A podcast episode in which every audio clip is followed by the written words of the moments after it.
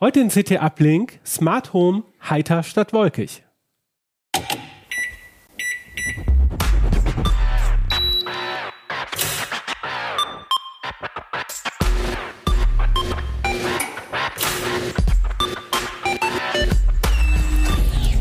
CT Uplink. Hallo, ich begrüße euch zu einer neuen Ausgabe von CT Uplink. Mein Name ist Kevatun Carboni und ich bin Redakteur bei der CT und in die CT schauen wir rein, Ausgabe 2 2023. Und eines der Themen, äh, der Titelthemen ist Smart Home, aber mit Privatsphäre, also ohne Cloud. Worum geht's? Es geht darum, wie man heimische vier Wände vernetzt, automatisiert, also Heizung steuern, Licht an, ausschalten oder auch kunterbunt schalten, äh, Türen öffnen oder vor geöffneten Fenstern warnen. Es gibt viele Lösungen, aber grob gesagt zwei Ansätze, herstellerabhängig aus einem Guss, aber meist mit Cloud und dann auch unabhängig, ohne Datenweitergabe auf fremde Server, dafür verbunden mit etwas Bastelei. Und diesen zweiten Ansatz, den wollen wir uns heute genauer anschauen und ähm, zeigen, wie man das eigene Heim vernetzen kann mit offenen, unabhängigen Lösungen und warum das Ganze auch für Nicht-Bastler oder die Cloud-Fraktion interessant sein kann. Dazu habe ich natürlich wieder fachkundige Gäste, KollegInnen aus der Redaktion und ähm, darf als erstes begrüßen Jan Mahn. Ähm, hallo Jan, schön, dass du da bist. Was hat dich bewogen, mit dem Smart Home anzufangen? Ich habe wirklich damit angefangen, weil ich Lösungen gesehen habe, Dinge, die es auf dem Markt gab. Die haben mir dann noch nicht so gut gefallen, aber sie haben Probleme gelöst. Äh, das war um 2015 rum zum Beispiel, dass man immer hinter das Sofa krabbeln musste, um ein, äh, eine Heizung einzustellen. Das hat mich gestört. Und dann habe ich wirklich ein akutes Problem damit gelöst, dass ich die Heizung mit dem Handy steuern kann. Danke. Und Pina, ähm, auch Ablink-Moderatorin, aber heute als äh, Expertin heute bin ich Gast. Genau. Äh, welches Problem hast du als erstes mit Smart Home äh, versucht zu lösen? Ich glaube, äh, bei mir kam das eher so über das Technikinteresse, weil ich einfach diese Basteleien cool fand. Ich mag Automatisierung im Allgemeinen und ich glaube, das erste Smart Home Gerät, was ich gebaut habe, war meine WLAN-Gardine also mit einem Schrittmotor, wo die, die Gardine auf und zugezogen wird. Aber inzwischen habe ich auch ganz normale Geräte wie Zwischenstecker. Okay, das heißt, du hast dir ein Problem zu deiner Lösung gesucht. Äh, Andrian, äh, wie sieht's bei dir aus? Äh, Andrian Möcker, ähm, schön auch, dass du da bist. Äh, mit welcher Technik bist du ins Smart Home eingestiegen? Ähm, das war damals in meiner ersten Wohnung die ich hier in Hannover hatte. Und da war das Problem, äh, dass äh, ich ein innenliegendes Bad hatte und der Lüfter, der hatte mal viel zu kurz gedreht und dann hat es natürlich irgendwann an Stellen angefangen zu schimmeln, äh, weil einfach die Feuchtigkeit nicht rauskam. Und dann habe ich eben äh, diese, diese Badlüftersteuerung komplett ersetzt, indem ich einfach einen smarten Lichtschalter dafür genommen habe und dann ähm, mit ja, einer Steuerung auf einem Raspberry Pi gesagt habe, okay, wenn die Luftfeuchtigkeit noch so hoch ist, dann läuft der Badlüfter weiter oder eben mindestens 15 Minuten, solche Sachen eben. Ne? Das, damit ging das los und dann nahm das Unheil seinen Lauf. Nein, das ja. war falsch gesagt, aber Nein, genau, damit hat es praktisch mal angefangen. Ja, für manche Leute ist tatsächlich die ersten äh, Gehschritte für Smart Home ein Unheil, aber wir wollen natürlich hier ein bisschen drauf eingehen, ähm, was kann man nutzen, damit das äh, Unheil eingefangen wird oder erst gar nicht entsteht. Ähm, ich äh, fand an euren ähm, Einstiegsartikel äh, ja auch ganz witzig, dass ihr so beschrieben habt, so verschiedene Typen und ähm, ich muss ja gestehen, ich bin tatsächlich der Typ, äh, der in den Supermarkt geht und irgendwas da mitnimmt. Ähm, und äh, dann halt zu Hause versucht damit äh, rumzubasteln, wobei ich schon äh, ein bisschen darauf achte, welche Technik das ist, damit da nicht der Frust entsteht. Aber bevor wir da auf die verschiedenen ähm, Standards kommen, würde ich euch erstmal gerne fragen, welche Arten von Smart Home Lösungen gibt es? So ganz grob allgemein gesagt. Ich habe schon ein bisschen eine Anmoderation gemacht vor der Sendung. Habt ihr mich schon ein bisschen gescholten? Also wie kann ich äh, ähm, Smart Home machen? Wer, äh, naja, ich habe ich hab einmal die Möglichkeit zu sagen, es gibt einen Hersteller oder ein Herstelleruniversum, das möchte ich einfach komplett konsumieren und ich fange vorne an und kaufe dann alles dazu. Äh, es gibt so ein paar Hersteller und ein paar Zusammenschlüsse, die den Anspruch haben auf Vollständigkeit, also vom Toaster bis zur Lampe eigentlich alles abzudecken. So ganz klappt das immer nicht. Ähm, die großen Universen sind zum Beispiel das Apple-Universum, alles was mit Apple Smart Home zusammenhängt, äh, was da zertifiziert ist, das ist eine Herangehensweise. Dann bin ich einfach in einem Ökosystem und kann mir dann quasi anschauen, was hat dieses Apple-Zertifikat, diesen, diesen Aufkleber und dann kaufe ich mir das so zusammen. Das ist quasi die Cloud-Lösung. Ne? Genau, da bin ich an ein Hersteller-Clouds gebunden. Ähm, es gibt es ja nicht nur von Apple, das gibt es auch mit anderen Hersteller-Universen. Dann kann ich mir dieses Herstelleruniversum kaufen. Und wenn es irgendwann mal nicht reicht, fange ich mit dem zweiten Herstelleruniversum vielleicht an. Also Kollege Georg Schnurer zum Beispiel hat äh, Homematic, äh, halt die, die Homematic-Zentrale und die Homematic-Fenstersensoren und die Homematic-Heizkörperventile. Und äh, da ist zum Beispiel, der hat einen Wintergarten und da gehen dann auch im, im Wintergarten mit einem Temperatursensor gehen die äh, gehen so ja, so, so Fenster im Dach sozusagen. Die gehen dann auf, wenn es zu warm wird. Äh, das beim Wintergarten ja schnell passiert und äh, das ist ganz gut automatisiert dort. Also es war so eine äh, Erfahrung, wo ich, wo ich kam ich hin und habe gesagt, so, ah, okay, hier ist Smart Home wirklich so gelöst, dass äh, man sich halt gar nicht mehr darum kümmern muss, die Temperatur im Wintergarten zu regeln. Und das fand ich halt ein ganz gutes Beispiel, wo man was gut funktioniert hat. Aber ähm, André, warum sollte man nicht aus diesem wohlbehüteten äh, Garten des äh, ähm, Smart Home Cloud äh, Hersteller Universums äh, rausbegeben und äh, in die Frickelei reingehen? Naja, meistens fängt das ja klein an. Ne? Also bei mir war es jetzt die Badlüftersteuerung. Da wüsste, wusste ich aber schon ganz gut, weil Jan gut, gute Vorarbeit geleistet hat, dass ich das nicht einfach mit irgendeiner App machen möchte mit irgendeinem mit irgendeinem chinesischen Hersteller, wie es halt so oft äh, oft passiert. Ähm, ne? Und äh, wenn ich dann merke, ähm, ich habe irgendwie was gekauft, das funktioniert gar nicht mit dem, was ich vielleicht noch haben möchte, ähm, dann äh, dann komme ich oft in diese in diese Sackgasse rein, dass ich sage, okay, ich habe jetzt diese eine Steckdose, die kann ich vielleicht noch mit, weiß nicht, Alexa oder Google Assistant integrieren das war's dann aber auch, mehr bietet mir der Hersteller gar nicht. Ähm, und dann ärgere ich mich natürlich, weil ich habe dieses Gerät, das habe ich irgendwann mal gekauft, das hat einen Wert natürlich und dann laufe ich da eben gegen diese Wand. Und wenn ich gleich gucke, dass ich Dinge nutze, die entweder eine gute Integration haben oder sofort cloudfrei sind mit bestimmten Protokollen, können wir ja gleich nochmal drauf zu sprechen kommen, dann habe ich dieses Problem gar nicht, weil da in, diese, in dieser Bastelsphäre gibt es unglaublich viel, was ich nutzen kann äh, um eben herstellerunabhängig Geräte miteinander zu integrieren. Das ist am Anfang eine deutlich steilere Lernkurve, als wenn ich jetzt, sagen wir mal, Apple-kompatible Geräte kaufe, die sich einfach im, im Netzwerk erkennen lassen und die ich dann irgendwie steuern kann, weil ich zu Hause mein Apple TV noch habe oder mein iPad.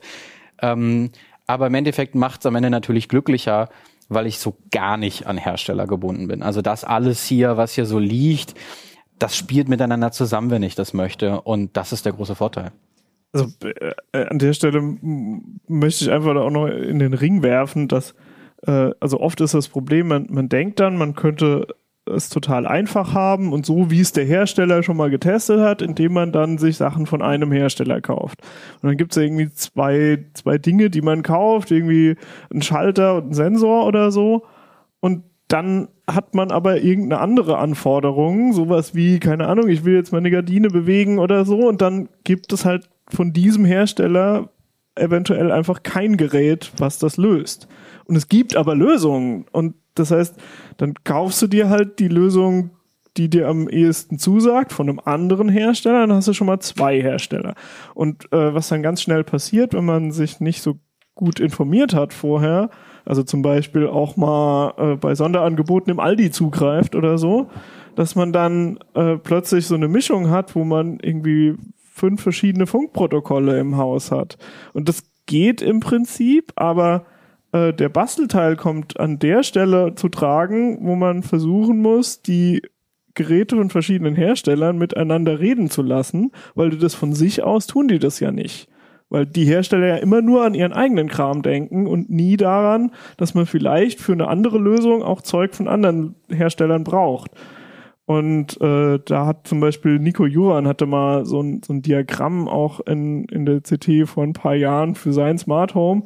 Das war total kompliziert. Das war eine halbe Seite, einfach nur schematisch, welche Bridges es gibt und äh, wie das alles vernetzt wird und so weiter. Und da war zum Beispiel auch ein Raspi dabei, obwohl der Kollege nie vorhatte, Bastel Smart Home zu machen. Also es war gar keine Entscheidung, die er getroffen hat, wo er gesagt hat, ich möchte Smart Home Geräte selber bauen, sondern er ist, er war sozusagen gezwungen, sich in der Bastelecke zu bedienen, um seine Probleme lösen zu können. Dann gibt es vielleicht zwei Typen, die einen wollen basteln, weil sie sagen, es ist jetzt mein Hobby, ich will löten und basteln, und die anderen sind quasi zum Basteln verdammt, weil sie eigentlich nur mehr wollen, als der Hersteller für sie vorgesehen hat.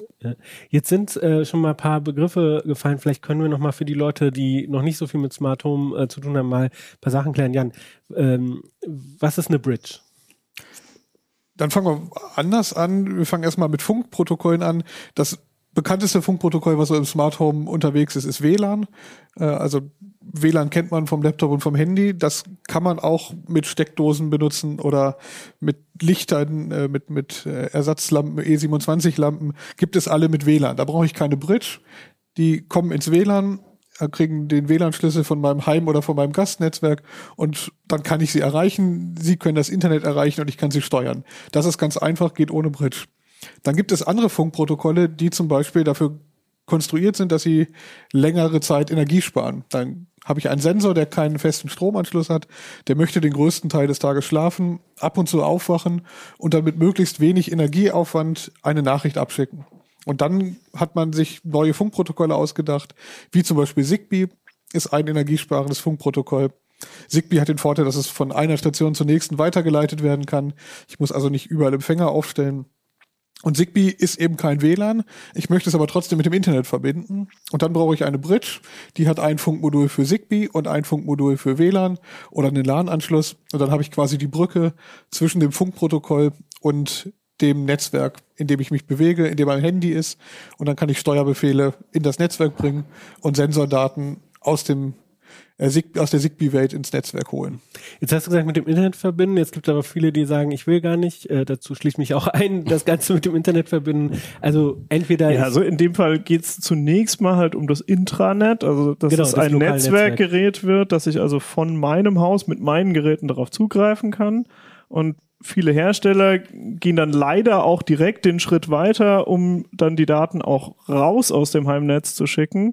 Und das ist dann der Punkt, wo es halt problematisch wird für die Privatsphäre. Genau, die populärste Zigbee-Bridge zum Beispiel. Also Zigbee ist groß geworden eigentlich mit den Philips Hue-Lampen.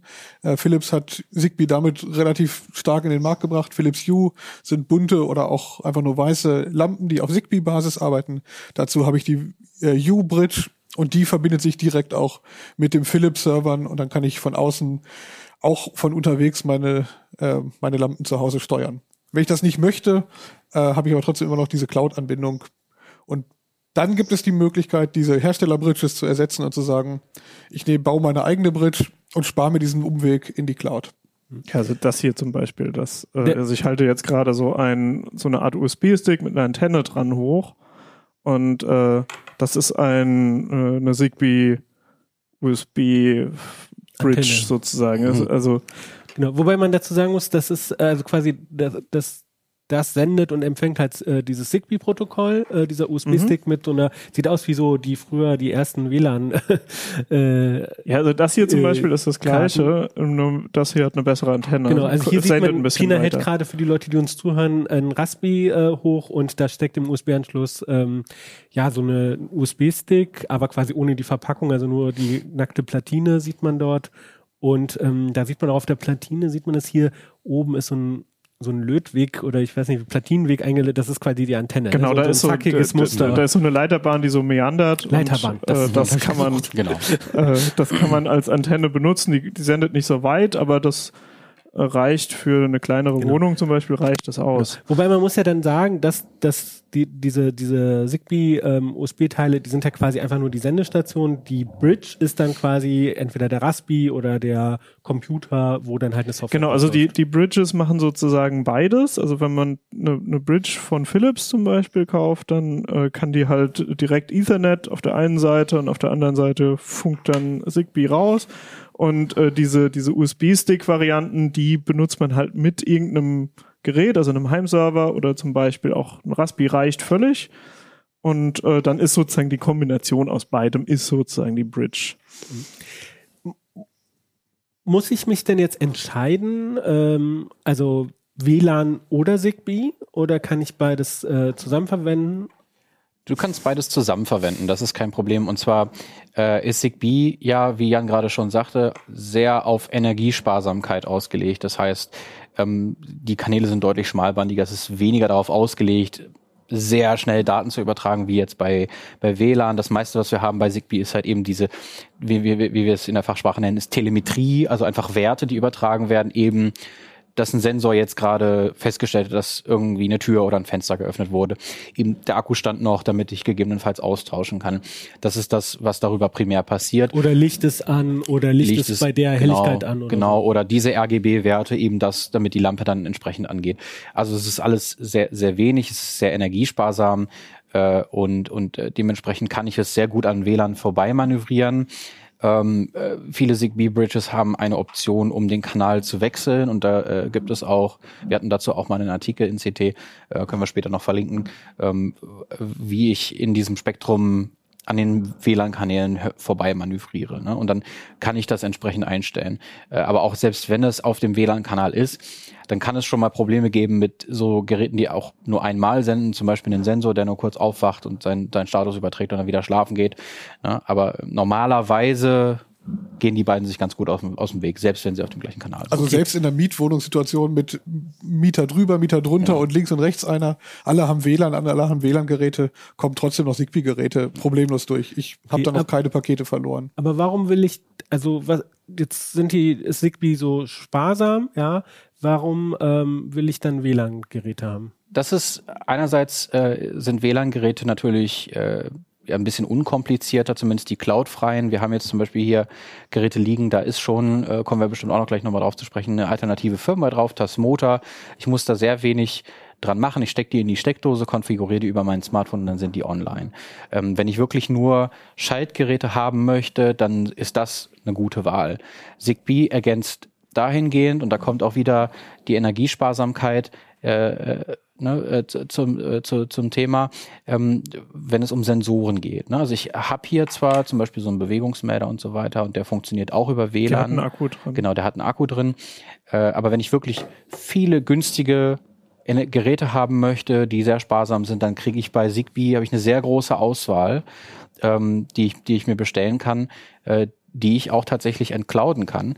Und zwar ähm, dieser Stick, warum der hier liegt, ähm, der Grund ist, es gibt eine Software oder mittlerweile auch mehrere Software-Bridges, die praktisch äh, viele Geräte unterstützen und diese aber außerhalb der Cloud betreiben. Das heißt, ich kann bei Zigbee, anders als bei WLAN, wenn ich jetzt zum Beispiel eine Steckdose kaufe, die direkt ins Internet funkt zu irgendeinem Server und an irgendeine App gebunden ist, ähm, bei Zigbee kann ich einfach dazwischen gehen. Das heißt, ich kann mir diese Werte aus dem Protokoll rausholen und sagen, okay, damit mache ich jetzt was. Ich muss die nicht ins Internet weiterleiten. Ich kann die zum Beispiel auch lokal an irgendeine Smart Home Zentrale weiterleiten. Also ich, ich würde an der Stelle kurz reingrätschen, um so ein bisschen konzeptionell einfach äh, zu erklären. Also die äh, wir haben diese Protokolle wie, wie Zigbee oder WLAN oder so, darüber kann man Daten übertragen. Aber dann ist natürlich noch nichts passiert. Es sind einfach erstmal nur Daten an einem anderen Ort hin übertragen.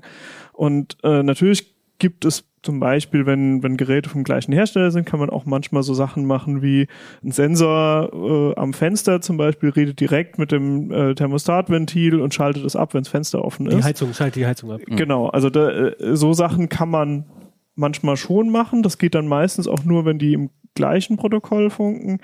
Aber äh, oft ist es halt so, dass man erstmal noch eine Stelle braucht, wo all diese Daten zusammenfließen und wo man dann Entscheidungen treffen kann, also wo irgendwie Logik da ist, die das alles zusammenbringt. Das ist dann so, so Software wie Home Assistant oder Node-RED oder so, die kann man dafür verwenden.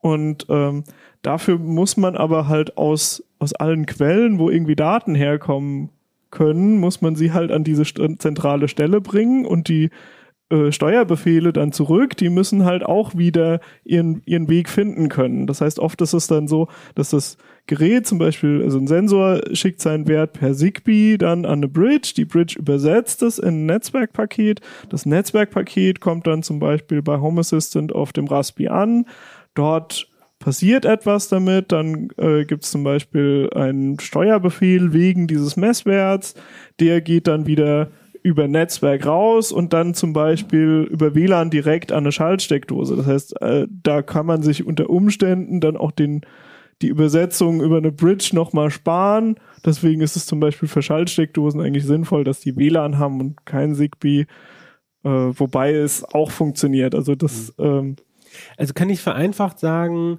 ähm, Zigbee möchte ich gerne dort haben, wo ich ähm, sehr spa stromsparsame Empfänger oder Aktoren habe, die zum Beispiel nur mit so einer Knopfzelle betrieben werden. Und ähm, überall, wo ich jetzt zum Beispiel bei einer Steckdose oder auch vielleicht bei einer Glühbirne, äh, wobei bei Glühbirnen ja Zigbee ja auch verbreitet ist, aber da, wo sozusagen Netzstrom anhängt, wo ich kein Problem habe mit Batterie, Akku, ähm, da kann ich ruhig auf WLAN gehen, das ein unkomplizierteres Protokoll ist. Genau, ja. Also ich brauche halt bei WLAN brauche ich keine Bridge. Äh, das heißt, das ist für Leute, die noch keine Bridge haben, ist das oft dann die attraktivere Wahl.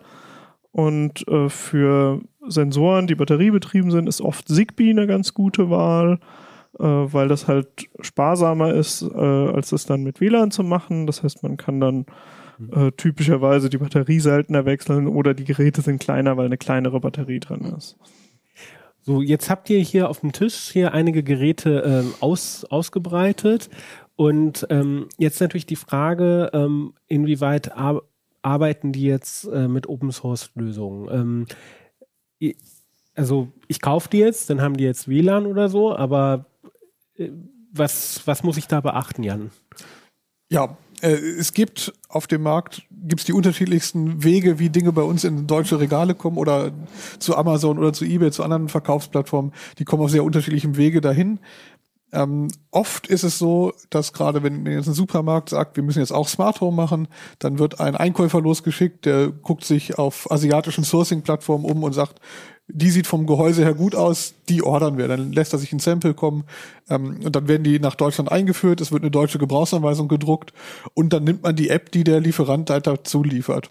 Und die heißt dann irgendwie HomeSmart Plus. Das ist jetzt ein Fantasiename. Irgendwie heißt die dann und dann schreibt man in die deutsche Anleitung, lade die App runter und dann geht das los. Und wenn man sich die dann genauer anguckt, dann stellt man fest, dass da immer eine Netzwerkverbindung aufgebaut wird bei jedem Schaltbefehl mit einem kleinen Umweg Richtung Fernost und wieder zurück und dann wird das Ganze geschaltet. Also ich habe immer die Verbindung nach China äh, und wieder zurück und das ist halt nicht das, was man haben möchte. Die gute Nachricht ist, dass man solche Steckdosen, die man günstig bekommt, also eine billige Schaltsteckdose zum Beispiel, ähm, mit so einer proprietären Firmware, wo man gar nicht genau wissen möchte, was da passiert, mit verpflichtender Funkanbindung, ähm, die kann man ganz oft von dieser Firmware befreien und mit einer eigenen Firmware versehen. Und da gibt's einfach eine riesige Community mittlerweile, weil es ein großes Thema ist, äh, die Open Source Firmwares erfunden hat und sich darum kümmert, dass man die auf sehr einfachem Wege, teilweise sogar ohne Löten, ohne Flashen, ähm, nur über die Weboberfläche äh, austauschen kann. Und dann hat man sie befreit, dann kommen sie ins lokale Netzwerk, haben einen lokalen HTTP-Server, machen lokal äh, andere Protokolle, über die ich sie steuern kann und sparen sich diesen ganzen Umweg. Und ich kann ihnen vor allen Dingen vertrauen, weil ich in den Quellcode reingucken kann. Also ich könnte sagen, diese Bastler-Community, die das hier gebaut hat, ähm, die hat gute Arbeit gemacht, da ist, kommt kein China-Server drin vor, ganz sicher. Die erste, ähm, äh, also wie ich sozusagen zum Smart Home gekommen bin, ich habe euch das eben gefragt, also das will ich auch noch verraten, ist tatsächlich ein Artikel von euch, äh, ähm, ein relativ großes Gerät, nämlich ein Staubsaugerroboter, ja, Ah, äh, Valetudo. äh, ja, wo ich ähm, Valtudo mittlerweile Valtudo RE äh, installiert habe, damit mein Staubsaugerroboter, also ich habe ihn nie mit dieser Original-Software verwendet, ja, äh, weil ich zwar einen Staubsaugerroboter haben wollte, aber keinen, der das Ganze irgendwie in irgendeine Cloud schickt, ja. Ähm, aber du hast es so angeschnitten, ähm, wie, also bei mir war das so, ich habe dann so eine Anleitung verfolgt, wie ihr das ja in einem Artikel beschrieben habt, mit irgendwie da übers WLAN irgendwas auslesen, irgendein Python-Skript. Das war so, sag ich mal, semi-kompliziert. Es war, ich musste ein paar Befehle im Terminal eingeben, aber ich musste quasi nicht das Teil aufschrauben. Wie sieht das aus? Was ist so der Range von, wie kriege ich da Firmware drauf, bevor wir dann gleich drauf eingehen, welche Firmware es Ja. gibt?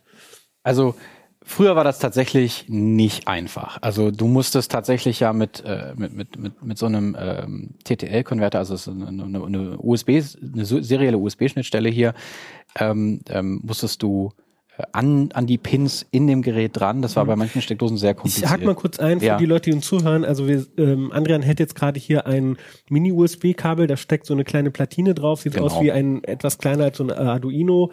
Da sind so, ähm, was sind das, sechs Pins oder Genau. so und da geht halt, äh, wie nennt sich diese Kabel nochmal? Ähm, Jumper, Jumperkabel. Jumperkabel, so ein genau. Jumper-Kabel ab und ähm, der war, das kann ich dann quasi in den Rechner anschließen Genau. per USB und da kommt seriell raus und Genau. diese Pins, da habe ich dann auf der Platine von dem Genau, die, genau, Hier habe ich mal ein Beispiel. Das ist eine dieser Dinge, ja. die man früher oft geflasht hat. Die hat man Genau. früher zerlegt. Dann musste man diese fünf Pins hier in die fünf Löcher stecken, Mhm. in der richtigen Reihenfolge nach dem Schaltbild.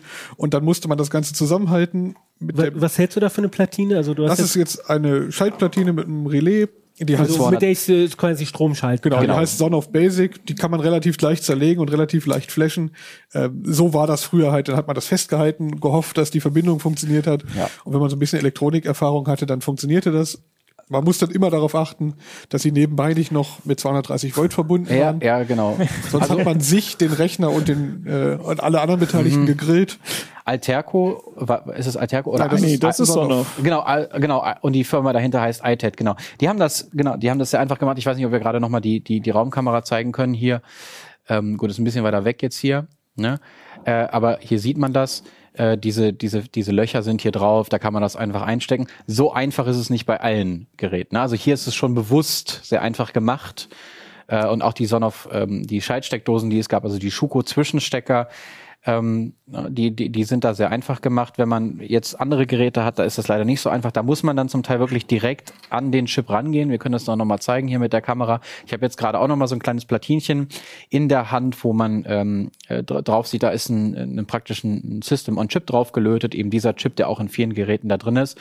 So, und zum Teil sieht das dann halt nicht so komfortabel aus wie hier jetzt, sondern ähm, da muss man wirklich an die ganz kleinen Pins dran. Und das Also ist an die Füße von dieser Pla äh, von diesem Genau, Chip und das ist natürlich für, für Leute ohne Löterfahrung extrem schwierig. Heute haben wir den Vorteil, die Hersteller in China haben das mitbekommen, dass es so eine Community gibt und haben angefangen, Produkte zu produzieren, wo das fertig drauf ist. Ne? Also ich habe hier äh, jetzt gerade, das müsste hier, äh, Das heißt, ich habe die Open Source Software schon drauf. genau, die Ist ist praktisch im- im- fertig installiert. Äh, wenn du das Gerät bekommst und wenn du die dann einsteckst, ist einfach ein WLAN-Access Point offen. Du buchst dich ein, buchst es in dein WLAN ein und dann hast du alle Funktionen, die du haben willst. Also die, im, im Prinzip ist es eine für die für die Open Source Fans ist es eine ganz ganz nette Mhm. äh, Open Source Erfolgsgeschichte eigentlich, äh, weil ähm, die- die fängt im Prinzip an mit äh, diese, diesem Mikrocontroller, den Andi gerade hochgehalten hat. Das ist ein E ESP8266. Das ist ein Mikrocontroller mit einem, der, der integriert quasi WLAN kann. Und dann gibt den, den kann man so kaufen, so, dass da so eine Mini-WLAN-Antenne direkt mit dabei ist. Und ähm, das, der, der war sehr beliebt, weil da äh, eine, eine Open Source Firmware drauf ist. Es ist relativ leicht dafür, was zu programmieren. Und das Ding ist billig. Das ist halt der entscheidende Punkt. Und deswegen das, haben die Hersteller in Fernost den auch gerne verwendet. da ist äh, irgendwie Code von OpenBSD ist da drin verwendet und äh, das war quasi, das hat die Entwicklungskosten für die Chipfirma reduziert, dass es da schon Software gab und sie quasi nicht bei Null anfangen mussten. Und die Community hat das aber gemerkt und gesagt so, oh geil, wir haben jetzt einen Chip, den können wir quasi von vorne bis hinten können wir den programmieren, weil wir wissen, wie der funktioniert. Und dann haben halt Leute festgestellt, dass so Geräte wie dieser Son of Basic hier, dass die einfach so einen ESP-Chip da drauf haben. Und damit war es klar, genauso wie die ESP-Chips, die ich einfach so als separaten Mikrocontroller kaufe, kann ich im Prinzip auch so eine Platine, wo noch ein Relais und ein Netzteil dabei ist und so, die kann ich eigentlich genauso flashen. Und dann haben die natürlich angefangen, Firmwares zu programmieren, Open Source wieder, die da gut drauf laufen und die halt alle Funktionen nutzen und so weiter. Und inzwischen sind diese Firmwares so weit entwickelt, dass die typischerweise deutlich mehr können als die Firmwares, mit denen die Geräte ausgeliefert werden. Das heißt, im Grunde genommen haben eine Menge Leute diese Upgrade, äh, das gemacht als Upgrade, weil sie gesagt haben, ich will einfach mehr Funktionen aus meinem Gerät rausholen. Und jetzt sind halt so ein paar ganz schlaue chinesische Firmen auf die Trichter gekommen. Naja, eigentlich können wir uns das grottige Firmware selber programmieren, können wir uns ganz sparen und einfach direkt die Open Source Firmware drauf machen. Das wollen die Leute eh haben. Gerade in Europa gibt es im Markt, also die, die große Firmware heißt das Motor. Äh, das ist eine der populärsten Firmwares für diese Anwendung. Und das ist hier einer, der heißt Tasmota Plug. Äh, da ist einfach das Motor vor drauf geflasht. Äh, das hier ist Ja, eine, die ist auch heißt das auch das Motor Plug, aber ist ein bisschen runder. ähm, das sind jetzt so Zwischenstecker, die kann man genauso einfach bei deutschen Händlern auf Handelsplattformen Das kaufen. ist, das ist auch alles immer namenlos. Ne? Also das kann man, das kann man sich auch, wenn man die Firmen Mhm. bei AliExpress oder bei Alibaba findet, kann man sich das auch selber branden lassen, wenn man das merch. Also es ist praktisch, es st- stünde niemandem stünde, stünde Aldi im Weg, wenn die sagen würden, wir wollen jetzt das äh, in den Handel bringen, das ginge genauso. Und was natürlich hier äh, deine deine Atombirne Pina äh, auch auch schön ist, ist, ähm, dass es jetzt mittlerweile, weil das ist auch ein, ein großes Thema gewesen. Du hättest eine Gro- Glühbirne in der Hand. Genau, eine, eine, eine 15 Watt E27 Glühlampe hier. Ähm, das ist auch immer ein riesiges Thema gewesen. Die zu flashen war noch mehr ein Krampf als bei den Steckdosen, weil die auseinander zu frickeln war unglaublich anstrengend. Also ich habe das nie gemacht. Ich habe nur die Bilder gesehen von den Leuten, die es probiert haben und habe mir gedacht, das tust du dir nicht an.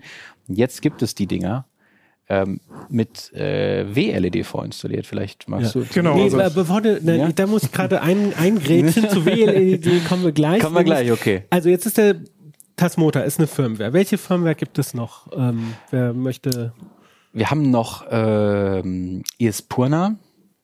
Äh, das ist ähm, ähnlich. Also äh, das Motor ist tatsächlich, hat einen experimentelleren Charakter. Wenn ich jetzt ein neues Gerät mit ESP entdecke, also wenn ich das aufmache und feststelle, da ist ja auch sowas drin, dann kann ich das Motor relativ einfach drauf flashen und, und kann das alles dynamisch zuweisen.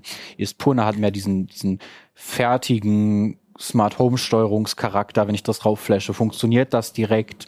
Das kann dann eben auch das, was das Gerät können soll. Ich kann da auch nichts dran ändern, aber es läuft sehr solide. Das Motor läuft auch solide, aber Espurna macht eher diesen fertigen Eindruck, hat ein schickeres Webinterface. Und, ne? ich glaube, wir müssen noch mal einen Schritt zurückgehen. Also was heißt denn, ich mache jetzt eine andere Firmware drauf? Das, ähm, also wenn ich jetzt einen Ja, also Computer habe und also- Linux installiere, dann habe ich ein anderes Betriebssystem drauf. Stellst dir vor, so vor, wenn du ein Mac kaufst, ist da ja Mac OS Ja. vorinstalliert. Aber du kannst ja auf einem MacBook auch ein Windows installieren. Und Ja. so ähnlich ist das hier. Also da ist Okay, aber sozusagen. wie sehe ich denn das oder wo wo ist denn wo komme ich denn in Kontakt mit diesem mit dieser Firmware? Ähm, also wenn du jetzt ein Gerät kaufst und, und äh, der Hersteller sagt dir, äh, installier jetzt die App und, und weiß das irgendwie, provisionier das irgendwie, füg die WLAN-Zugangsdaten hinzu, ähm, dann ist der Regel, in der Regel ja eine Herstellerfirmware drauf. So, also das ist irgendwas, was der Hersteller programmiert hat, da habe ich keine Einsicht drauf. Das hat kein lokales Webinterface, sondern es funktioniert eben nur mit dieser App. Und dann weißt du schon, okay, das ist jetzt alles, das ist eine geschlossene Umgebung. Da, gerade bei diesen, eben diesen ganzen Billigsteckdosen ist das der Fall. Ne? Ähm, und eben Tas Tasmota ist eben die Alternative dazu. Ne? Also wie Pina gerade schon sagte, ich installiere das drüber, die Herstellerfirmware ist dann auch weg, ne? aber ich installiere das drüber und habe dann eben dieses alternative Betriebssystem. Ne? Also ganz konkret, wenn ich den jetzt reinstecke, ich habe ihn geflasht, dann macht er einen WLAN-Access Point auf, bei mir lokal, der heißt dann Tasmotor 12345. Damit verbinde ich mich mit Handy oder Laptop, eröffne die einfach die Adresse, die das Gerät ähm, eröffne öffne die Adresse, die in der Doku steht, 192, 168, 4.1. Also im Webbrowser, so wie Genau. ich das bei einem WLAN-Router auch mache. Und dann sehe ich, hallo, hier ist das Motor, gib jetzt deine WLAN-Zugangsdaten ein. Also ich sehe eine kleine Web-Oberfläche und gebe die WLAN-Zugangsdaten ein, dann startet er einmal neu und ist dann in meinem heimischen WLAN. Dann muss ich nur noch die IP-Adresse rausfinden und kann ihn ab da unter dieser IP-Adresse in meinem Heimnetz ansprechen. Also Und das dann heißt, dann gehe ich wieder auf die Web-Oberfläche und Genau, dann das kann, was kann ich dann machen, wenn ich auf der Web-Oberfläche von Tasmota bin? Die rudimentärste Steuerung bei so einer Steckdose wäre jetzt, ich sehe einen Button, da steht on, dann drücke ich drauf, dann macht das Klack, drücke ich wieder drauf, macht es wieder Klack. Dann kann ich in der Web-Oberfläche vielleicht noch eine Zeit, einen, einen Wochenplan programmieren. Das wäre, wenn ich sage, ich möchte keine weiteren Logiken haben, ich möchte das minimale Smart Home, vielleicht nur die Weihnachtsbeleuchtung um 16 Uhr anschalten, dann könnte ich das allein mit Tasmota-Bordmitteln lösen, ohne Steuerung, ohne alles drumherum. Da hätte ich eine Aber das wäre bessere langweilig. Jetzt, we- welche Schnittstellen? Naja, diese Webinterfaces haben halt zum Beispiel bei das Mutter kann ich dann sagen, so ja, ich äh, möchte, dass dieses Gerät jetzt mit einem MQTT-Server redet. MQTT, das ist eigentlich so ein Industrieprotokoll, äh, funktioniert aber auch sehr gut im, Ha- äh, im Smart Home. Und äh, die Open Source Firmwares können halt von sich aus äh, dann MQTT äh, sprechen, im Gegensatz zu vielen Geräten, die man sonst kauft. Und äh, dann äh, kann ich halt das einstellen, also wie das Gerät heißen soll in dem, äh, in dem Netz und wie der Server heißt. Und nachdem ich diese Einstellung gemacht habe, kann ich auch danach alles in Home Assistant zum Beispiel benutzen. Also ich muss mhm. dann dieses Webinterface nicht mehr wirklich aufrufen, sondern ich kann das sehr stark automatisieren und mir Logiken überlegen, warum dann was passieren soll, wenn Daten reinkommen und so. Also Home Assistant hast du jetzt schon ein paar Mal erwähnt, äh, das ist quasi, ähm, also ich erkläre es mal ganz kurz, damit wir uns, weil ich würde mich heute gerne tatsächlich um diese Firmware und Geräte so ein bisschen konzentrieren. Home Assistant ist dann halt so eine Smart Home Zentralsoftware, wo ich diese Logiken definiere, wo ich die Geräte zusammen miteinander verbinden kann, auch die von unterschiedlichen Herstellern.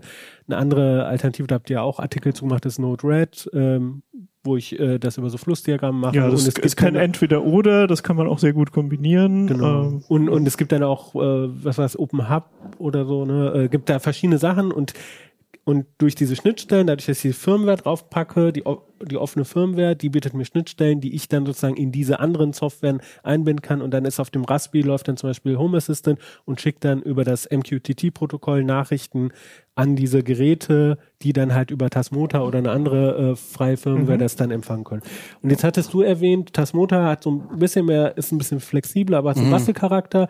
Dann war, was war das andere nochmal? ESP? ESP Easy können wir auch gerne kurz nochmal zeigen, wenn äh, ja, haben wir jetzt zum Beispiel. Dann, dann, genau, also für die äh, Leute, die uns zuhören, wir, wir zeigen jetzt ähm, eben die Web-Oberfläche von ESP Easy. Mhm. Ähm, da müsst ihr dann einfach mal in Ceph schauen, die Screenshots oder halt genau. doch nochmal das Video aufmachen. Genau, also das ist jetzt, das ist jetzt ESP Easy. Ich mache das auch nochmal ein kleines bisschen größer.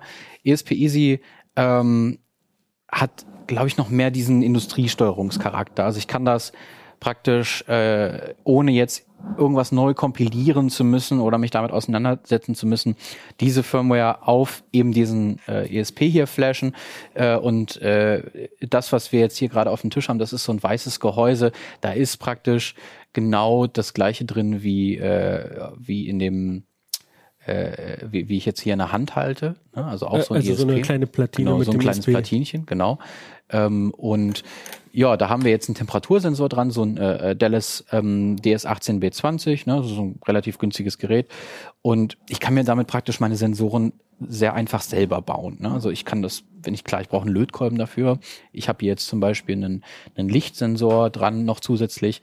Äh, und ähm, das ist auch das Schöne daran. Also hier ist alles vorgefertigt, ich kann es praktisch komplett grafisch konfigurieren, muss mich nicht mit Programmierung auseinandersetzen und kann das eben über das gerade schon erwähnte, erwähnte Protokoll MQTT dann auch weiterreichen, ne, um damit zu arbeiten. Genau, also wir sehen halt so eine Tabelle und jetzt sehe ich da halt auch den, den äh, Temperatursensor, mhm. wie hast du gesagt, DS18B20 genau. steht da auch und dann sehe ich da hinten 21 Grad ist hier, ich, gefühlt ist hier 18 mhm. Grad für mich, mhm. aber gut zu wissen, dass es hier 18, 21 Grad ist und genau, und jetzt könntest du sagen, was er sich, wenn die Temperatur die und die hat, dann macht das der Lichtsensor, nee, das ist auch ein Sensor, ne? Das ist, genau, genau, aber eine Lampe Sensor. würde dann rot werden oder blau oder so. Genau, äh, wie auch schon bei Tasmota kann ich bei ESP Easy eine, äh, eine gewisse Logik ähm, durchführen. Also ich, ich, habe hier so, so eine Art Rule-Set, also das ist eine einfache, ganz einfach eine Skriptsprache.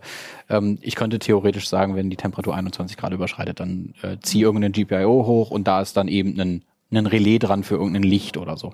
Das geht schon ähm, für alles, was irgendwie komplexer ist an der Logik, brauche ich dann eben Node-RED, Home Assistant, irgendeine Smart Home Zentrale.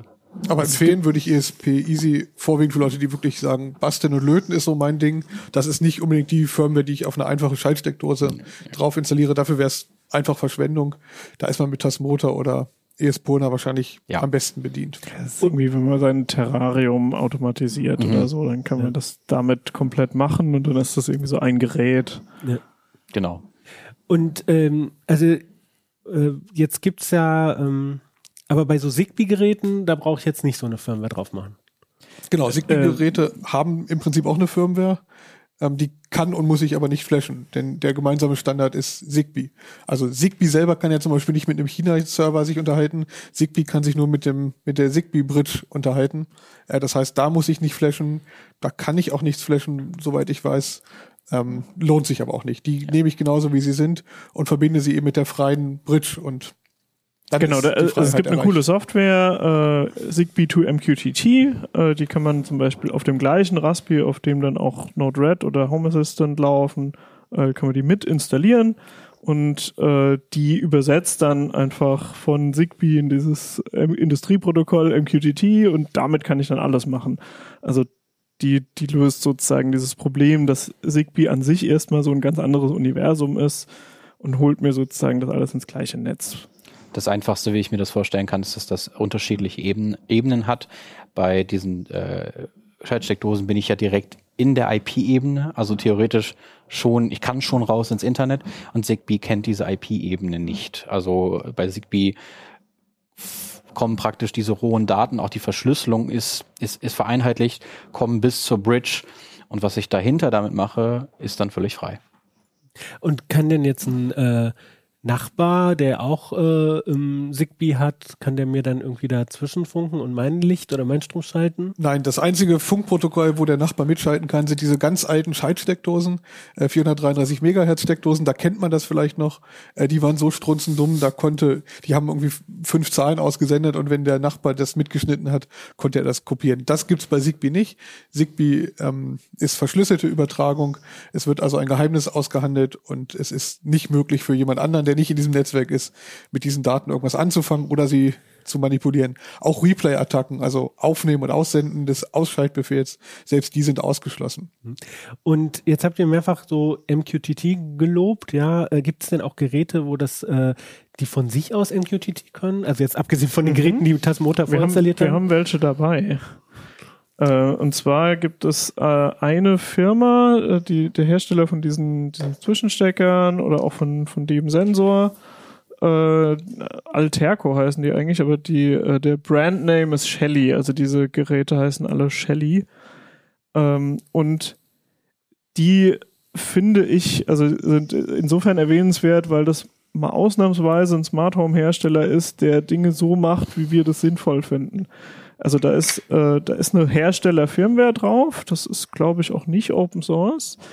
Aber diese Firmware spricht von sich aus MQTT und lässt mir einfach die Wahl, ob ich die Hersteller Cloud benutzen möchte oder nicht. Also es gibt Und das ist auch nicht die Standardeinstellung. Das heißt, ich kann quasi die Ersteinrichtung machen und direkt bei der Ersteinrichtung müsste ich dann sagen, ich will die Cloud. Und wenn ich den Haken nicht setze, dann ist das Ding nur im lokalen Netz. Und das finde ich, eigentlich sollten alle Smart Home Geräte so funktionieren. Und ähm, ja, der Vorteil ist, also ähm, man kann da meistens auch so eine Open Source Firmware draufflächen, aber bei so einer äh, bei so einem Zwischenstecker wie dem brauche ich das zum Beispiel für meine Anwendung nicht, weil ich dann einfach meinen MQTT-Server kann ich da in dem Webinterface eintragen und danach kann ich das ja über meine Open Source Steuersoftware steuern und das reicht mir eigentlich. Also Shelly ist dadurch populär geworden, die nutzen auch ESPs, das ist nicht weiter überraschend, die haben relativ früh dieses Gerät rausgebracht. Das ist der Shelly 1, ein kleines blaues Gerät. Ja, das ist dafür gedacht, dass man es hinter einem Lichtschalter installiert. Es passt in tiefe Dosen auch rein. In zu flache Dosen ist man da ein bisschen aufgeschmissen. Ähm, die sind damit groß geworden, dass sie bei dem 1er Shelly am Anfang gesagt haben, äh, hier ist übrigens das Pin-Layout und so kann man die Dinger flashen. Äh, wir machen alles öffentlich und zeigen euch, wie man das flasht. Wenn ihr da unbedingt das Motor drauf installieren wollt, äh, machen wir absolut, bauen wir keine Hürden künstlich ein. also ich will- habe zum Beispiel so einen und hab da das Motor drauf. Okay.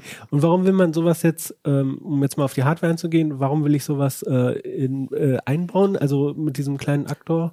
Das ist die Idee dahinter ist, es ist ein Relais drin und er kann erkennen, dass ich einen Lichtschalter geschaltet habe. Also einen Kontakt. Den baue ich hinter einem konventionellen Lichtschalter, äh, verbinde das mit der normalen Lampe oder lasse es am besten von einer Elektrofachkraft tun. Ähm, und dann habe ich die Möglichkeit, den Lichtschalter weiter zu benutzen, wie der Lichtschalter gedacht ist, nämlich äh, zum An- und Ausschalten von Licht. Keine Selbstverständlichkeit in Bastel Smart Home Lösung, wenn man damit anfängt. Äh, das baue ich ein, dann kann man weiter das Licht schalten. Parallel kann ich das Licht aber auch per WLAN zum Beispiel wieder ausschalten. Das ist dann schon eine ganz praktische Sache, äh, wenn ich den Lichtschalter erhalten möchte und trotzdem einen Schalter haben möchte, an zentraler Stelle alle Lampen aus, kann ich all diesen Lampen diesen Befehl geben. Also das heißt, ich verbinde da, also ich habe dann das haptische Gefühl von dem Lichtschalter ähm, Mhm. äh, kombiniert mit den äh, Möglichkeiten äh, eines Smart Homes. Genau, so ein Lichtschalter ist schon eine verdammt praktische Sache. Wenn man im Dunkeln durchs Haus tapst, dann möchte man einfach einen Lichtschalter. Wie, du möchtest nicht eine App in, auf deinem Smartphone aufmachen, um dann den, den Das glauben ja Leute, dass man alles automatisieren könnte, aber so ein Lichtschalter möchte man einfach haben. Ja. Was da auch das Spannende ist, ist, du kannst das auch entkoppeln. Also ich kann auch sagen, wenn jetzt zum Beispiel da so eine smarte Glühlampe oben drin ist, ich könnte auch sagen, wenn der Lichtschalter umgelegt wird, schaltest du bitte das Relais nicht durch, sondern du tust irgendwas anderes. Du stellst zum Beispiel irgendwie das hellste Weiß ein, was es gibt oder so. Und sonst kannst du halt irgendwie mit deiner App die Farbeinstellung verändern. Aber wenn du den Lichtschalter bedienst, passiert trotzdem noch Licht an und zwar volle Kanone. Ich könnte, wenn ich ein bisschen Lust habe, aber auch sagen, ein Doppelklick auf den Lichtschalter macht die Stimmt. Kaffeemaschine an. Also ich kann den vielleicht auch doppelt belegen. Ja. Okay, ja. Ähm, kleiner äh, ja, äh, Insider, das funktioniert nur, äh, wenn man eine ordentliche Strominstallation hat. Ähm, Ein Freund erzählte mir, dass äh, bei ihm die ähm, Verkabelung ähm, äh, von dem Lichtschalter so experimentell ist, dass leider da die Shelly da nicht dran kann. Genau, man, man sollte, das muss man dazu sagen, äh, man muss an der Elektroinstallation arbeiten. Äh, das sollte man jemandem überlassen, der davon Ja. was versteht. Genau, also das ist jetzt bei dem, bei dem Shelly 1, und die haben auch eine Variante mit zwei Relais und so, also das, Genau. äh, Die sichere Alternative sind immer Zwischenstecker, die stecke ich rein und stecke mein Gerät rein.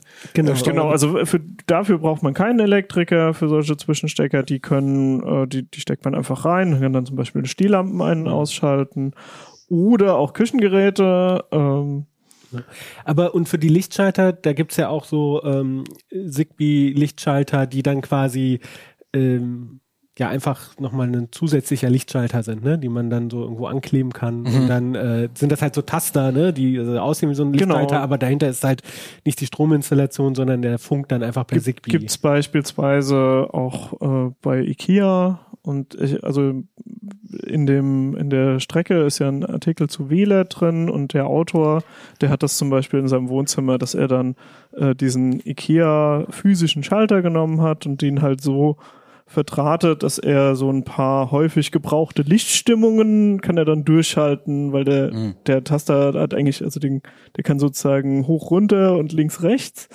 und dann kann man halt ein- eins davon macht an und aus und dann links rechts kann dann so verschiedene Programme durchschalten und dann hat man halt irgendwie mal bläuliches Licht und äh, mal angenehmen Sonnenaufgang orange und so Mhm. und das äh, Das ist, äh, ich glaube, jetzt haben wir sehr viel darüber geredet und ich glaube, das Feld ist klar und jetzt hast du eigentlich, Pina, eine super Überleitung gebracht, nämlich WLED, das ist nochmal eine andere Firmware, also sowas wie Tasmota, aber für einen speziellen Zweck. Ja, also äh, genau, Tasmota ist ähm, halt gut, um irgendwie ein Relais ein- und auszuschalten und auch Sensoren anzubinden, aber ähm, man, also bei, bei Lichtern, da hat man ja theoretisch äh, eine Menge, eine Menge Steuerungsmöglichkeiten. Da gibt es diese, äh, also es gibt so- solche LEDs, die sozusagen Huckepack auch noch einen Chip dabei haben, der so ein serielles Protokoll versteht. Äh, die werden teilweise Neopixel genannt. Die eigentliche Chipbezeichnung ist WS2812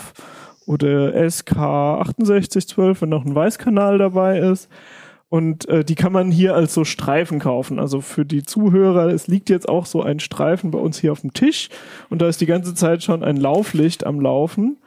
Und äh, also dieses Lauflicht entsteht dadurch, dass also äh, dieser ESP, der da hinten liegt, der sendet ein serielles Signal, was jeden, jede einzelne LED ein- und ausschaltet.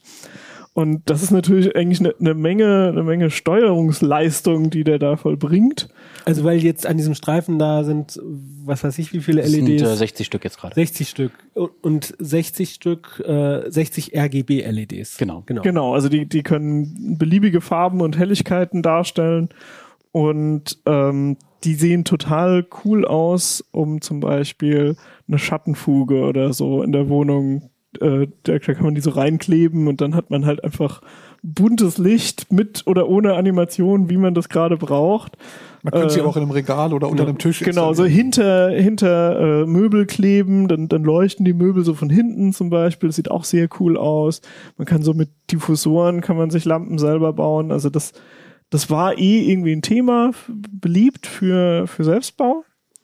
Äh, ist auch ein eigentlich unter den verschiedenen Selbstbaumöglichkeiten, die man da so hat, ist es eine eher einfache.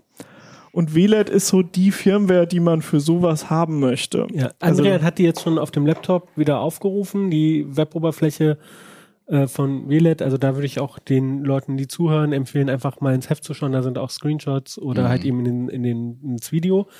Ähm, aber es ist halt einfach so eine Weboberfläche. Man sieht so ein, so ein Farbkreis, ähm, Kreis, äh, so wie man das aus so Bildbearbeitungsprogrammen kennt. Da kann man eine Farbe auswählen, aber es sind auch weitere Funktionen, wo man ähm, Effekte Genau, ist so auswählen ein- kann. das- das und ist so ein Tab- Voreinstellungen. Tabbed Interface, was gut auf Handys auch funktioniert. Ja. Und ähm, äh, auf der ersten Seite kann man, kann man Farben einstellen. Also wenn der Effekt, der abläuft, äh, solid ist, also einfarbig, dann äh, ist es einfach die Farbe, die man vorne einstellt. Das ist die Standardeinstellung. Aber man kann dann zum Beispiel bei den Effekten auch alle möglichen Arten von Lauflichter und die in verschiedenen Geschwindigkeiten und so weiter. Und das kann schon irgendwie fancy sein. Einfach, das macht Spaß, das sowas in der Wohnung zu haben und dann sich da zu vertun und die perfekte Lichtstimmung und so zu suchen.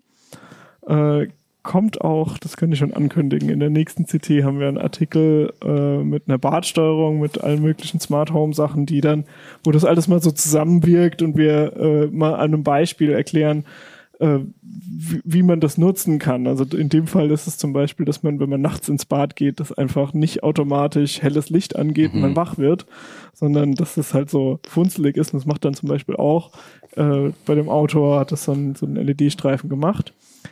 dass man den Weg zum Bad hin und zurück findet, ohne dann ohne genau, damit man sich nicht, nicht den Zeh an der Badewanne anstößt. Äh, Da, dafür ist es gerade so hell genug, aber halt nicht mehr als nötig, weil man will ja eventuell noch ein bisschen weiter schlafen. Wir können uns das ja auch gerade kurz angucken. Wir haben äh, hier genauso MQTT, das Telemetrieprotokoll wieder und darüber äh, können natürlich dann eben die Smart Home Steuerung äh, mit dem Gerät reden. Es gibt aber auch eine HTTP API. Ich kann also, wenn ich möchte, einfach einen Request senden und einfach sagen hier der Effekt, ne, oder oder eben der der Preset, ne, wir haben hier wir haben hier sogenannte Presets, die die ähm, Das ist, das ist auch Mir der gleiche erlauben- Code. Also man kann, man kann dem, dem Gerät sowohl per MQTT als auch per HTTP quasi den gleichen Befehl Genau. schicken. Aber ich muss diese Schritte nicht machen. Also alle, die jetzt ein bisschen Angst haben, WLAN klingt kompliziert. Ja. Ich, ich kann das alles automatisiert steuern. Ich kann auch sagen, ich finde es ausreichend, wenn ich meine Wohnzimmerlampe, die ich mir unter meinen Tisch gebaut habe, einfach per Handy steuere und Ja. mit dem Schieberegler mit auf dem dem Handy. Webinterface. Genau. Ja, Genau. man, man kann das über das Webinterface steuern. Es gibt auch eine, eine App, die eigentlich gut zu bedienen ist, äh, um auch mehrere WLAN-Geräte dann äh, relativ übersichtlich zu steuern. Also die ist durchaus empfehlenswert.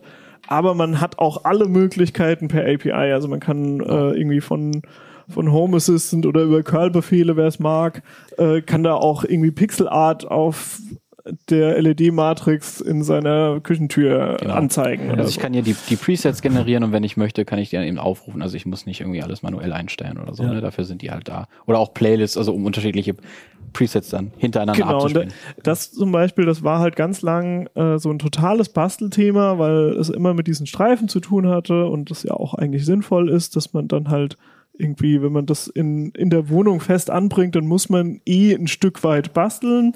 Und die Streifen laufen mit 5 Volt, das ist der, der größte Teil des Niederspannung, also auch nicht gefährlich oder so. Es ist echt so ein Bastelprojekt, was man sich mal anfangen kann.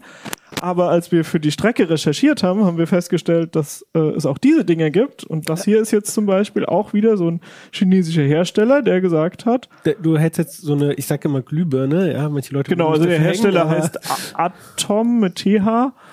Äh, genau, sieht aus wie eine Glühbirne oder halt, ähm, man kennt die, also vielleicht so eine U-Lampe, die, die haben Ja. eigentlich genau diese Form.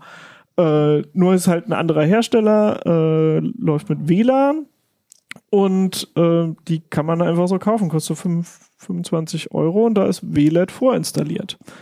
Und damit habe ich dann auch wieder dieses Webinterface und äh, die Möglichkeiten, das per MQTT zu steuern und so. Also äh, meiner Meinung nach ist das quasi für alle, die irgendwie Lampen selbst bauen, äh, ist das eine tolle Möglichkeit. Und die hier, finde ich, sind eine gute Alternative zu den U-Lampen. Ja, mein damaliger Mitbewohner, der, der hatte, äh, also ist jetzt auch schon über zehn Jahre her, ähm, der, der hatte äh, aus China irgendwie 50 Meter LED, mhm.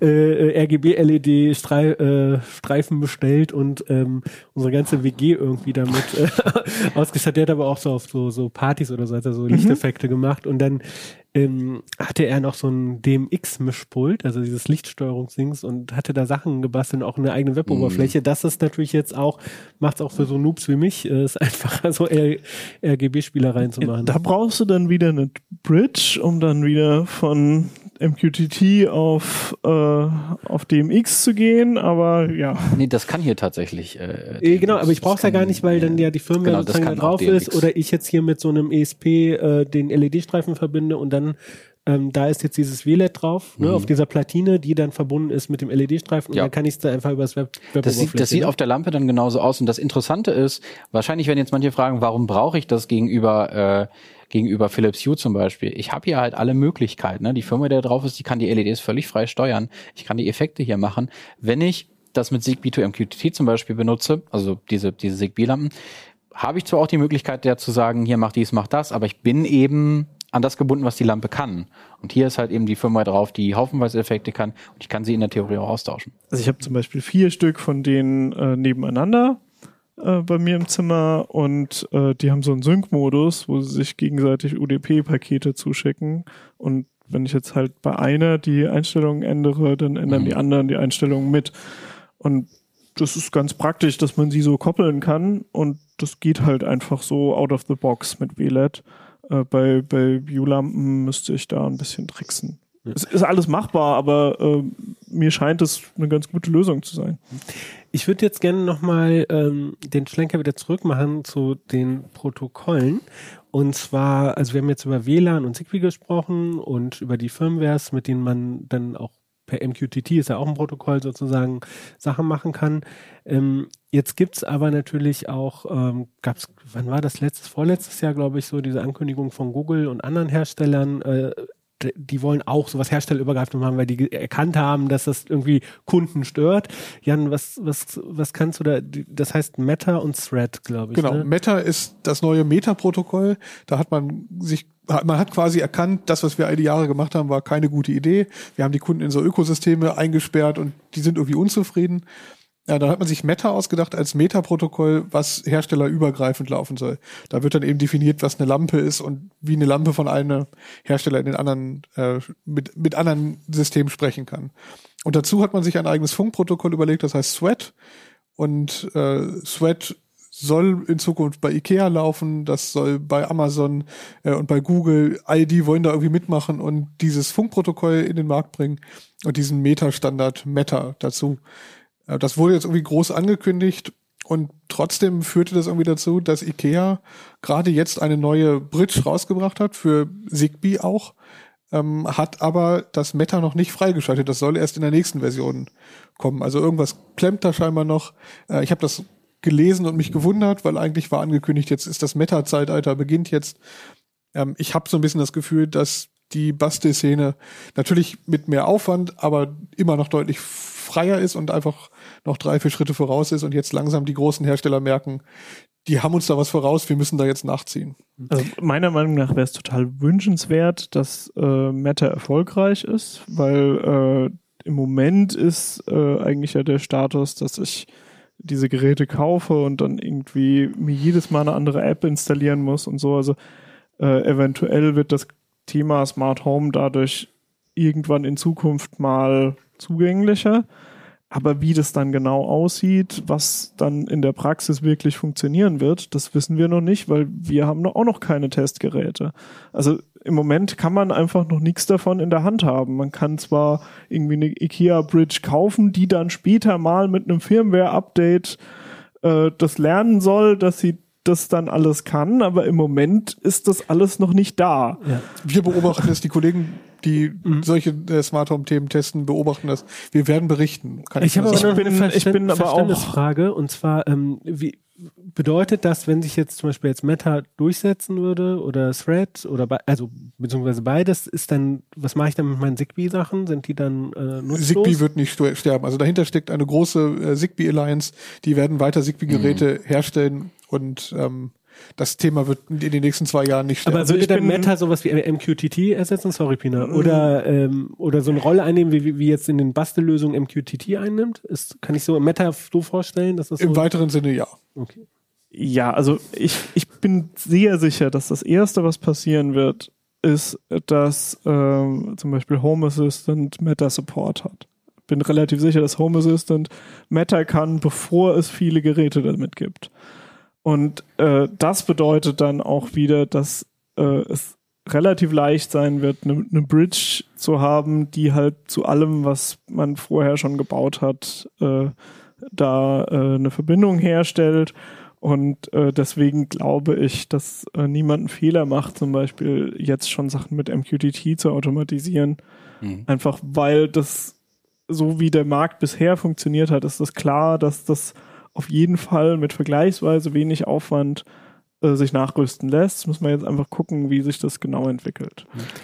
Das Schöne an allem, was hier so liegt, was wir, glaube ich, noch gar nicht erwähnt haben, ist, selbst wenn das keine Open Source Firmware ist, wie eben Tasmota oder ESPorna, ne? also zum Beispiel hier, ähm, auf dem, ich, ich, weiß nicht, ob man das hier installieren kann, auf dem E-Ink-Display.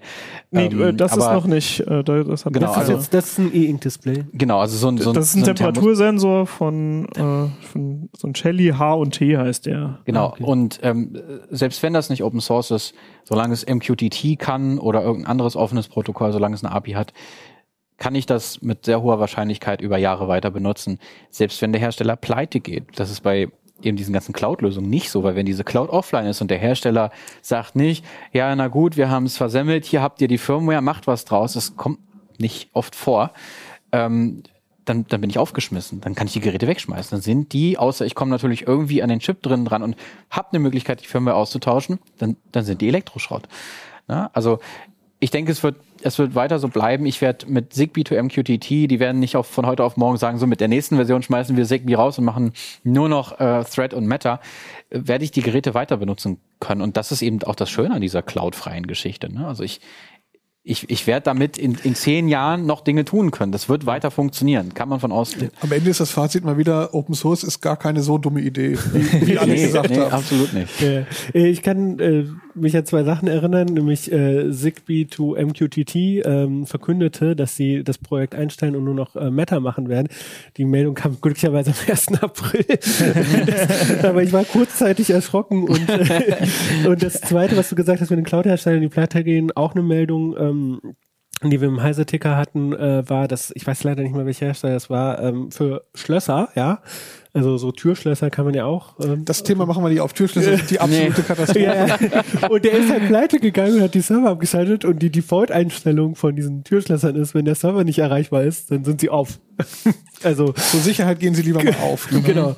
Äh, kann man auch ein bisschen nachvollziehen, aber ja, deswegen ähm, finde ich auch diese Open Source Lösung super und ähm, Jetzt würde ich euch zum Schluss gerne mal fragen, ähm, welchen Tipp hättet ihr für Leute, ähm, die jetzt sagen, hey, äh, ich möchte jetzt so im Smart Home selber die ähm, Hand anlegen, Open Source machen, ähm, vielleicht nicht der Überbastler, äh, Bastlerin. Was, äh, was, genau, Pina, was heißt das hier? Äh, das hier, äh, das ist jetzt ein Raspi, ist auch gar nicht der aktuelle, ist ein Raspi 3 mit so einem Zigbee-Stick. Ähm, das finde ich, ist eine äh, ne, gute und günstige. Ich hoffe, man hat noch, noch einen Raspi in der Schublade, die sind gerade teuer, aber äh, im Prinzip ist das eine total günstige Smart Home Zentrale. Da würde ich äh, Mosquito installieren. Das ist der MQTT Broker, also sozusagen die zentrale Stelle, wo alles zusammenläuft. Äh, Home Assistant, Node-RED und Zigbee to MQTT. Das kann alles auf einem Raspi laufen. Und dann habe ich sozusagen eine Zentrale, mit der ich sehr komplexe Automatisierungen machen kann. Und äh, durch diesen, durch diesen Zigbee-Stick habe ich halt die Möglichkeit, äh, energiesparende Sensoren äh, zu benutzen, die batteriebetrieben sind. Und ansonsten würde ich an vielen Stellen auf WLAN-Geräte setzen, die entsprechend von sich aus MQTT können oder die ich mit so einer Open Source Firmware flächen kann. Das sind inzwischen relativ viele und damit komme ich schon ziemlich weit im, im Smart Home. Und ich habe ein Gesamtsystem, bei dem ich halt wirklich auch die Logik bauen kann, die ich haben will, damit irgendwie Lichter unterschiedliche Helligkeit je nach Tageszeit haben, damit äh, Heizungen ausgehen, wenn Fenster offen sind und so weiter. Also solche Sachen will ich an einer Stelle programmieren können. Das ist auch mit Node-RED ist das vergleichsweise leicht. Da muss man nicht wirklich Code schreiben, sondern das ist mehr so grafisch äh, Verbindungen ziehen zwischen so Kästchen. Also so ein Node-Graph ist das dann. Ähm, und das ist meiner Meinung nach eine Lösung, die also mit dem wenigsten Schmerzen verbunden ist, was Smart mhm. Home angeht. Kann ich äh, bestätigen ähm, und ähm, auch, weil kann da ein bisschen spielerisch, ne? Also gerade wenn man jetzt so nicht so im Coden drin ist, kann man so ein bisschen spielerisch damit Würdet arbeiten. Würdet ihr noch was ergänzen? Genau. Ja, ich würde nämlich ich, euch alle nochmal fragen. Anderen, was ist dein ich, Tipp für jemanden, der loslegen möchte? Ich, ich würde sagen, erstmal auch klein anfangen, ne? Weil ähm, Smart Home also es ist am Ende doch noch eine Bastelei, auch wenn man natürlich viele fertige Komponenten mittlerweile zur Auswahl hat. Ähm, es werden Dinge schiefgehen, es werden Logiken am Ende doch nicht so logisch sein, wie man sie sich vielleicht vorstellt, weil eben dann doch jemand kommt, der es irgendwie doch anders macht, als man sich das vorgestellt hat. Gerade wenn man mit mehreren Menschen in einer Wohnung wohnt oder in einem Haus, äh, passiert das manchmal. Ne? Also schauen nach und nach einzelne Anwendungsfälle automatisieren, gucken, dass man die Fehler ausmerzt und dann eben auch ähm, ja, äh, was Rundes hat. Ne? Weil wenn man jetzt mit allen, wenn man jetzt drei Projekte auf einmal anfängt, dann, dann geht das garantiert in die Hose äh, und, und macht dann vielleicht auch keinen Spaß. Oder das, das, das Licht bleibt mal nachts aus, wenn es nicht ausbleiben sollte. Ähm, und Backups. Backups, immer schön Backups machen. Weil von, sonst von den Regeln, die man von, hat. Ja, genau, sei es jetzt No Red Flows oder Home Assistant Konfiguration oder was auch immer, immer schön Backups machen, äh, weil auch diese SD-Karten gehen irgendwann mal kaputt manchmal spontan, manchmal völlig, völlig unvorhergesehen und äh, dann hat man den Salat. Jan, was ist dein Tipp, wenn man loslegen möchte? Ich würde ganz niedrigschwellig anfangen und sagen, Automation ist Schritt zwei. Ich würde zum Beispiel so eine Shelly-Zwischensteckdose oder so eine Tasmota-Zwischensteckdose nehmen und erstmal sagen, im ersten Schritt steuere ich das entweder per App oder per Web-Oberfläche. Ich ersetze vielleicht in allererster Aufgabe meine billige Zeitschaltuhr, die Geräusche macht, so eine alte mechanische, äh, durch so ein Gerät und baue mir einen Wochenplan und dann bin ich eigentlich schon mal auf dem Weg und kann Erfahrungen sammeln, wie das so ist mit WLAN-Verbindungen.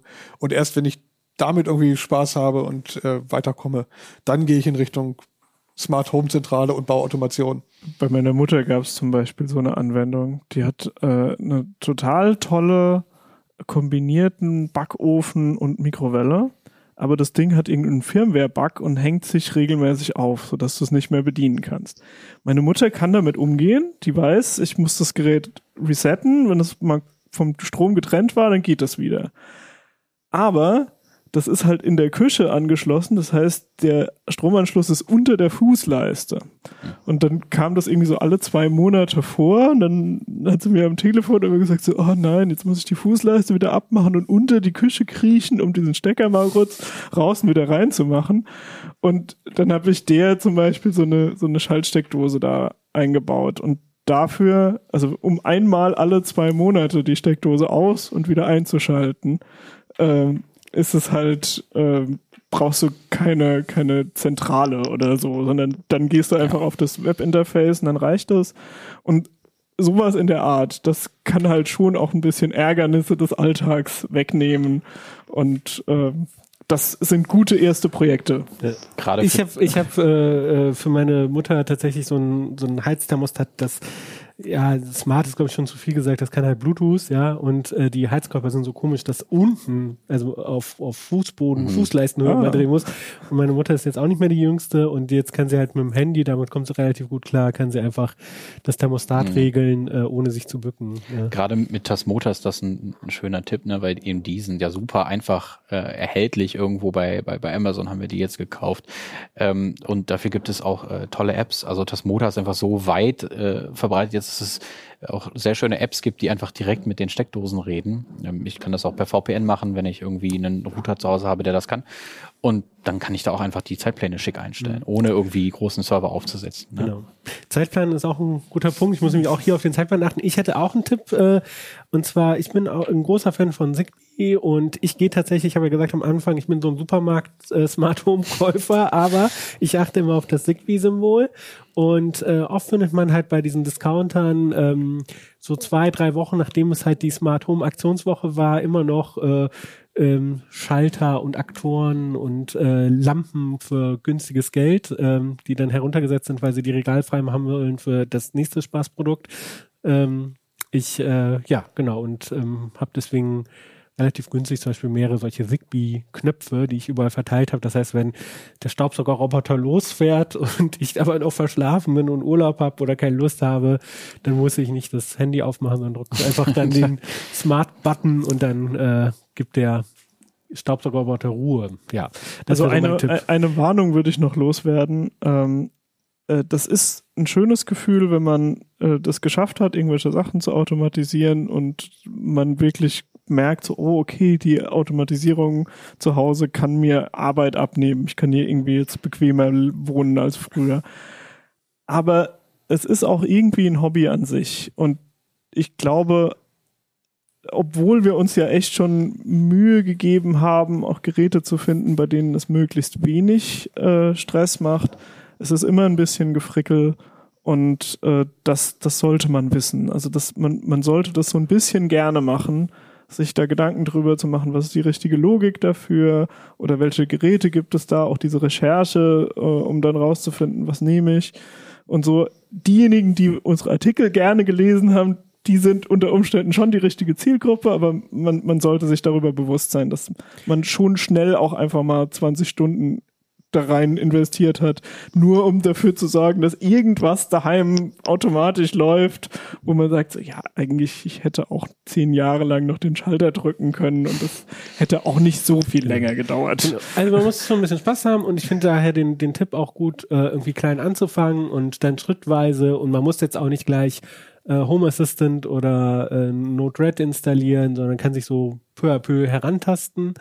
Ähm, genau, aber mehr dazu ähm, findet ihr dann in CT2 2023. Unter anderem könnt ihr nachlesen, ähm, welchen von Jans äh, Smart Home Typen ihr seid oder ähm, ihr erfahrt bei Andrians Artikel nochmal im Detail was zu den verschiedenen Firmwares, die wir auch hier besprochen haben. Auch noch paar, ähm, mindestens eine andere, die wir jetzt nicht direkt erwähnt Außer haben. Außer WLAN, das ist in meinem Artikel. Ja, Pina, ich moderiere so Klappe. Äh, nämlich in Pinas äh, redigierten Artikel von einem Autor, ähm, Klaus Greff, äh, erfahrt ihr dann nochmal ganz im Detail, wie ihr euer eure WG oder eure Wohnung oder euer Eigenheim in äh, farbenfrohes Licht taucht mit Hilfe von WLED und LED-Streifen. Auch Tipps zur Elektroinstallation. Ich habe da auch noch mal ein paar Sachen gelernt. Äh, genau, also schaut euch die CT ähm, 2 2023 an und wenn ihr ähm, genug von Smart Home habt, dann könnt ihr auch euch zum Beispiel äh, den Artikel zum CT Notfall Windows äh, ähm, an, ansehen und äh, einen Rettungsstick, Notfallstick erstellen, der bootfähig ist, mit dem ihr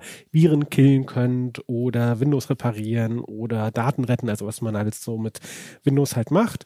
Ähm, oder auch 25 Router im IPv6-Test wo die da noch ähm, rumhinken und so ein bisschen was Nischiges, das Linux-Smartphone äh, Pinephone Pro im Test. Äh, auch für Leute, die sich nicht für Linux auf dem Handy interessieren, das ist ein äh, sehr lustig zu lesen im Vergleich zu anderen Smartphone-Tests. Ähm, also schaut mal rein und äh, schnappt euch die TT2 2023. Sollte schon seit einer Woche bei euch im Briefkasten schlummern. Vielleicht mal hinter den Werbeprospekten nachschauen oder geht zum Kiosk.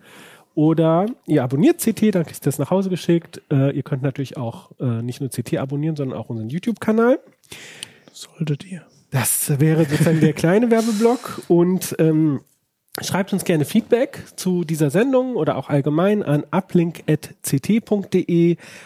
Ähm, wir würden gerne von euch wissen, was sind eure Erfahrungen mit Smart Home? Welche Lösung setzt ihr denn ein? Setzt ihr auf Cloud oder Open Source und warum? Ähm, und äh, kommentiert äh, gerne auch im Forum oder auf YouTube hier unter dem Video. Ähm, ja, seid dabei respektvoll miteinander und ähm, ein bisschen Feedback hat uns ja auch ereilt zu den ähm, äh, Jahresabschlusssendungen, nenne ich sie mal bürokratisch. Ähm, äh, da beklagt zum Beispiel auf YouTube The Man 112, ähm, nice, leider fehlt Kino bei dem wichtigsten Ablink des Jahres. Ja, das hat uns auch ein bisschen traurig gestimmt, aber der steckte, ähm, wie sagt man, Kopf über Fuß in den äh, CT 3003 äh, Videos. Ähm, genau, und, da konzentriert er sich im Moment genau, drauf. ja. Ähm, und ähm, O Muster 8555 äh, auch auf YouTube schreibt äh, ähm, uns eine sehr lustige Prediction. Äh, Pina und Florian machen gemeinsam einen Uplink. Pina schafft es dabei, Florian häufiger ins Wort zu fallen, als Florian Pina unterbrechen kann. Also mal schauen, ob wir euch diesen Wunsch erfüllen können. Äh, einen Wunsch konnten wir uns konnten wir einen Hauch ein, ein bisschen erfüllen, nämlich ähm, ein paar haben geschrieben, unter anderem Surfax 2423, auch auf YouTube. Euer Studio darf gerne ein ganzes Stück nerdiger werden. Ja, heute war es ein bisschen nerdiger mit der ganzen ähm, äh, Basteltechnik hier auf dem Tisch. Ähm, wir gucken mal, was wir machen können, äh, brainstormen ein bisschen darüber. Und ähm, ich glaube, Pina, es war deine Idee, irgendwie Pen and Paper zu spielen im Uplink. Ähm, und das gab relativ viel Feedback. Genau, ja. das kam ganz gut an. Mal gucken, ob wir das dieses Jahr umsetzen. Haben wir noch ein paar Tage Zeit dafür. Ähm, das war's mit dieser Uplink-Sendung, die auch fast so lang war wie ein Pen-Paper-Runde. das, das, stimmt nicht. Pen-Paper-Runden können nochmal acht Stunden sein. Okay, ja, so. ähm, dann äh, danke ich euch an euch dreien und ich danke euch da draußen für eure Geduld, fürs Zuhören, äh, für äh, eure netten Kommentare und euer Feedback. Ähm, ja, dann einen schönen Tag, eine schöne Woche. Bis zum nächsten Mal. Ciao. Tschüss. Tschüss.